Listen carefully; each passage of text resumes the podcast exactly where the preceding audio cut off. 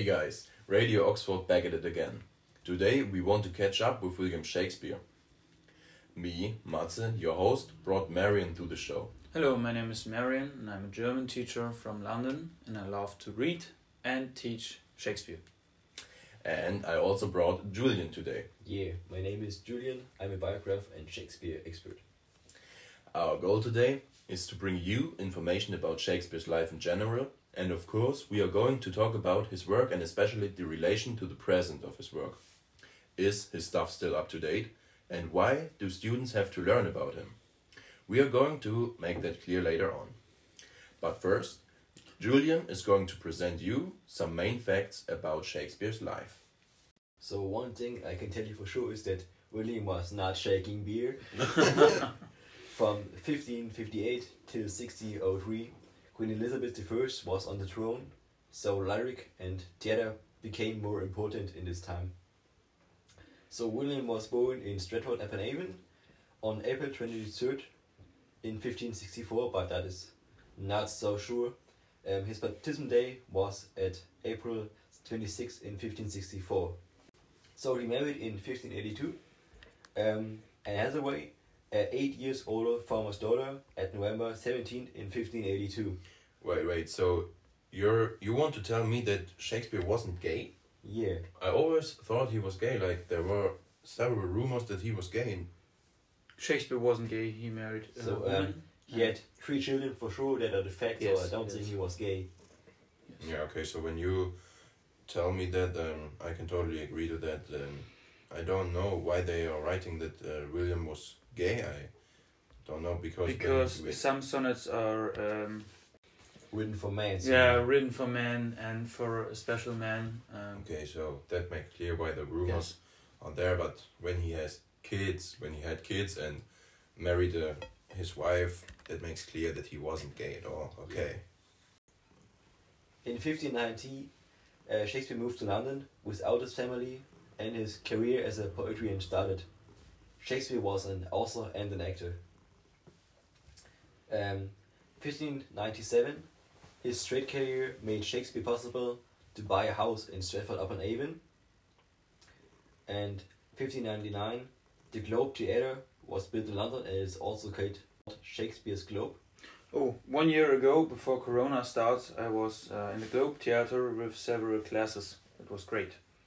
Yeah, this was one of the famous buildings in his time. So 1611, his London career ended and he moved to Stratford upon Avon. In March 1660, he preparated a will and he passed away in April 23rd with the age of 52 years in Stratford upon Avon. Oh, okay. when you think about that, with 52 years, what he created and uh, what kind of poetry uh, he wrote back then, and that is like still read today, and he only got 52, what he created in his uh, shorter life. So, in my opinion, his uh, work, what he created in his life, is very considerable, and not many uh, people from nowadays are able to do or recreate something like this at all. So I think that uh, Shakespeare created something very, I wouldn't say, ah, okay, you can say important, but The name Shakespeare is, I think it's uh, all time up to date. All time like Yeah.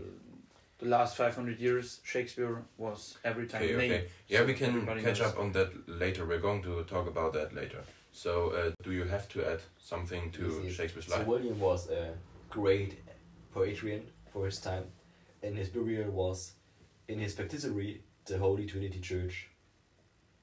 Seven years after his death, the first complete edition of his dramas, the first folio, was published by his theatre colleagues, John Hemming and Henry Condell. So, thank you, Julian. No problem, sir. You're welcome. You're welcome. So now that we've talked um, about the most important facts and steps in uh, William Shakespeare's life, we are going to uh, focus on his work and we are going to um, talk about the most important play, I would say, from him, Romeo and Juliet. So, uh, Marion, please tell us something about William Shakespeare's work. First of all, I want to welcome the studio cat Mitzi. Hello, Mitzi. Uh, yeah, our studio cat Mitzi joined us uh, while we were talking, and maybe you can hear her uh, once or twice uh, in our podcast.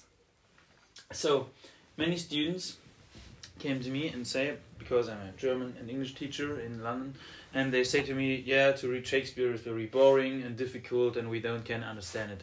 So I want to hear your opinion about uh, the students' uh, opinions. So you know what I mean. Yeah, and so I really have to say that I find uh, reading Shakespeare is uh, hard, and it's also kind of boring for me because it's uh, written in this um, old and traditional English. So Yeah. it's very hard uh, to understand in some parts, and so I think it is good when you talk about it in your lessons that you um, analyze it and uh, maybe tell the students what Shakespeare means in uh, some parts because I think in uh, on a specific level of age you you just can't understand what uh, Shakespeare wants to say because this is uh, like too hard to get what he's saying because how he's saying So, in my opinion, when you do A level, your English must be really good, so you can understand it. The problem is when you searching for some uh, translation, when you Google it or something else, um, there are so many uh, different results, and um, the problem um, for these results is um, there are they can't bring the real emotions or feelings and intention of Shakespeare uh, to the reader, and that's the problem. So you must understand it in this traditional English, when you know what I mean. Yeah, and that's the problem um, for many students. so in your lessons do you try to translate it from the traditional into modern English Yes. to to like make it more easy to for the for your yes. students to Yes. to take the emotions behind what Yes. he's saying so, So when I remember to my school time, I always passed Oh, away. in that's the English long, lessons. long, long. but I always Go. was sleeping in the German lessons while we had Shakespeare. Yeah, I can totally agree to that. It was like uh, we we we talked about Shakespeare for like two or three months, and we've read a lot of his uh, dramas and plays, and um, I can remember that I also wanted to sleep uh, uh, in, in in the lessons by because I found it so so boring and I just couldn't get what uh, Shakespeare wanted to say because what I've said the traditional English was just too hard for me. And uh, but but I have to say um our teacher uh, also tried to put it in uh, modern English and that was a little bit easier. And I also think the topics that we've talked about were a little bit boring but I totally can understand what some people like about um, Shakespeare and what he's said and what he's um, uh, put into his texts because some of his um, plays and uh, dramas are like the main topics of these plays are important and yeah they are still um, kind of important nowadays so i can totally agree um, to the point that uh, romeo and juliet is uh, still kind of up to date today because the topic of uh, love in general is um, never going to be be dead because yes, uh, there will always be love between this is a, people. This, this is a love story um, for about two people uh, who fight for their love and fight for each other, and this is always um, temporarily independent or up to date. It's You deal with love and death yes, every time, yes. so it's quite You- actual. Yeah. You can feel the emotions uh, of the characters in his works. You can understand the thought and intention of uh, William Shakespeare. This is very easy, and I think when you read Romeo and Juliet, you can understand it and you like it, you love it because it's always up to date and it's so classic and great to read. Everybody knows Romeo and Juliet, the love story of Verona. I think this is one of the important and classic stories of all time and must be compulsory reading in the el- 11th or 12th grade. Romeo and Juliet is um, not too difficult to understand, and because because there are really good translations into modern English or um, German or your language. So um, the thought and feeling of his work are so emotional and understandable and applicate to one's own life. When you know what I mean, Yeah. because love is all time up to date. and for those who spend time dealing with um, Romeo and Juliet, there is also a like a conflict between yes, these uh, yes. two families, Families, and yeah. uh, and maybe the play should uh, show people who read or uh, listen or actually watch it on in a theater what uh, is important in life that it's not the clash between Sure. families and between people so because um, that is like not important in life and that you would uh, should focus on love and yes, the yes. friendship between families, between people, bet- uh, between like maybe he also means that we should love every uh, or all people in the world, and that maybe the culture isn't the big thing or the um, family place name. where you're born Yes, yes, yes, and yes. so on. Yeah, so that is a problem back then, and is uh, is also a problem now, and it I think uh, it is going to be a problem in the That's future. that's the point because Romeo and Juliet is so classic and important to read, in my opinion. Well, look So- at me now. I was bored by Shakespeare in school, and now I'm a biographer and Shakespeare expert. Yes. So, yeah, uh, he's, I'm the uh, best example for that. the best Yeah. example. Yes. Be, so you must think. Imagine you're a young teenager in uh, 11, 12th grade in your school time, and you're unexperienced, and you feel something to another person, a girl or a boy. So you can read Shakespeare, and you can interpret your own feelings, and you can um, explain or describe your feelings to yourself, and you know what you feel to the other person. It's love, yeah. So you can say Shakespeare is like an operation manual for love, because the problems with love are older than the people Yes. itself. You That's know what I for mean? sure. That's for sure. Yes. I totally understand you in this way. And I think that's the point because Shakespeare is so important and it's everybody knows Romeo and Juliet. That's you know what I mean. So, Yeah, so- everybody Yeah. read it or In heard general, we can it. Yes, yes, yes. we can conclude uh, that Romeo and Juliet is like the perfect example for uh, the biggest topic of uh, Shakespeare's work. So it's like love Yes. and uh, the death of the people, and that this will always be um, up to date.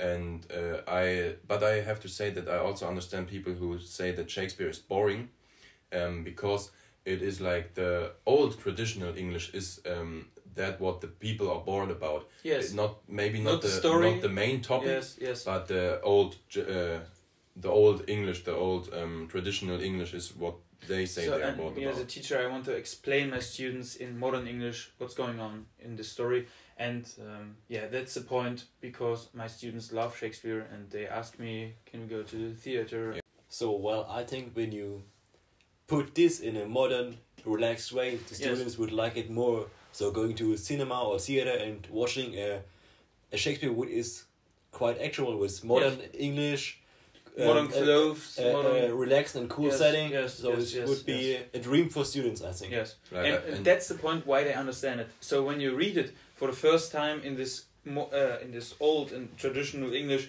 they look to you and they don't I think, understand. what the fuck is this guy Yes. talking about? Yes, that's the Who point. the so, fuck is this guy? That's what the students think when they hear Shakespeare Yes, uh, yes. first time in and his old, old li- English. Because so, and that's the point. I read Shakespeare in modern English with my students.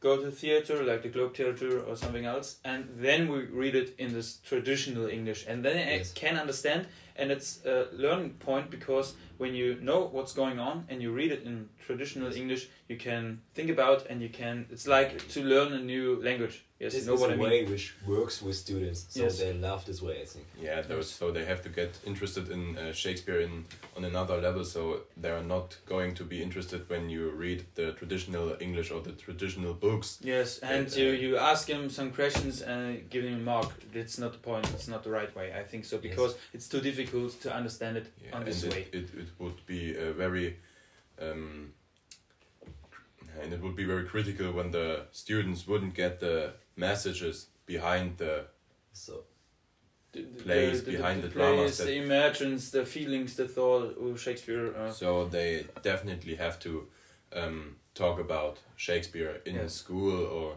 maybe in their free time that's also a point. We're talking about. We're So- not writing or something else. We're talking about, and that's yeah, very so important they point. well, they can think bring their own their own uh, Opinion and- have opinions to understand the student's point of view as a teacher. This is very important. yes, so you can yes, there's more harmony between the students and the teacher in, in this scene. Uh, two weeks ago, a student came to me and say, "Oh, uh, it's so boring uh, to read Shakespeare, and I like your I like your lessons, but um, I hate Shakespeare." And I say to him, "Okay, I must understand it, but now he's reading Shakespeare in his free time, He's, he's and in love and- with Shakespeare. yes, he's, he's in love with Shakespeare. you can say that, yes. because Uh, two weeks try, later, yes. because you try to put it in modern Yeah. way and try to bring Yes. it to them. It's, it's a perfect example for a good teacher. Some some colleagues of me they are only uh, writing and writing and writing and le- and, and reading quite- in, quite in, in uh, old English and traditional English, and so the students are So that- bored that's in the- this lesson. That is the general fear of uh, students that they are going to deal with Shakespeare just in the um, old traditional way of uh, Yes. like teaching that they have to read Shakespeare and then have to put like an analysis uh, to his texts and try to interpret him, but they actually don't get what he is saying because of the Yes. old English. Yeah, so I do this in all my lessons in, in my English lessons with uh, Shakespeare or in my German lesson when I read Faust from Goethe or Schiller. So and yeah, that's the main point because my students love my lessons. I can say it, and uh, they love Shakespeare and Goethe and Schiller. Oh, Julian, want to smoke some cigarettes? Yeah, I think this is a smoker studio, isn't it? Yes, it's no problem Oh, to really? smoke That's, here. that's nice. So, to bring our talk to an end, we all can agree to the point that it is important and always will be important to deal with Shakespeare and especially the topics he is writing about. And uh, of course, the students uh, should be motivated by uh, the teachers, so the teachers create their lessons more like uh, Marion does this. I hope um, that more teachers uh, create their lessons like me because the students can understand Shakespeare in a relaxed and easy way. Yeah, I totally agree to both of you, to our opinion we found in this podcast. Um, thank you for inviting me to this podcast. I hope we see us again in the next episode. So, uh, to you, dear listeners, um, I hope that we could entertain you and that the topic we talked about was interesting for you and that we hear soon. So, please leave a like on the podcast and um, I hope that we are hearing us soon.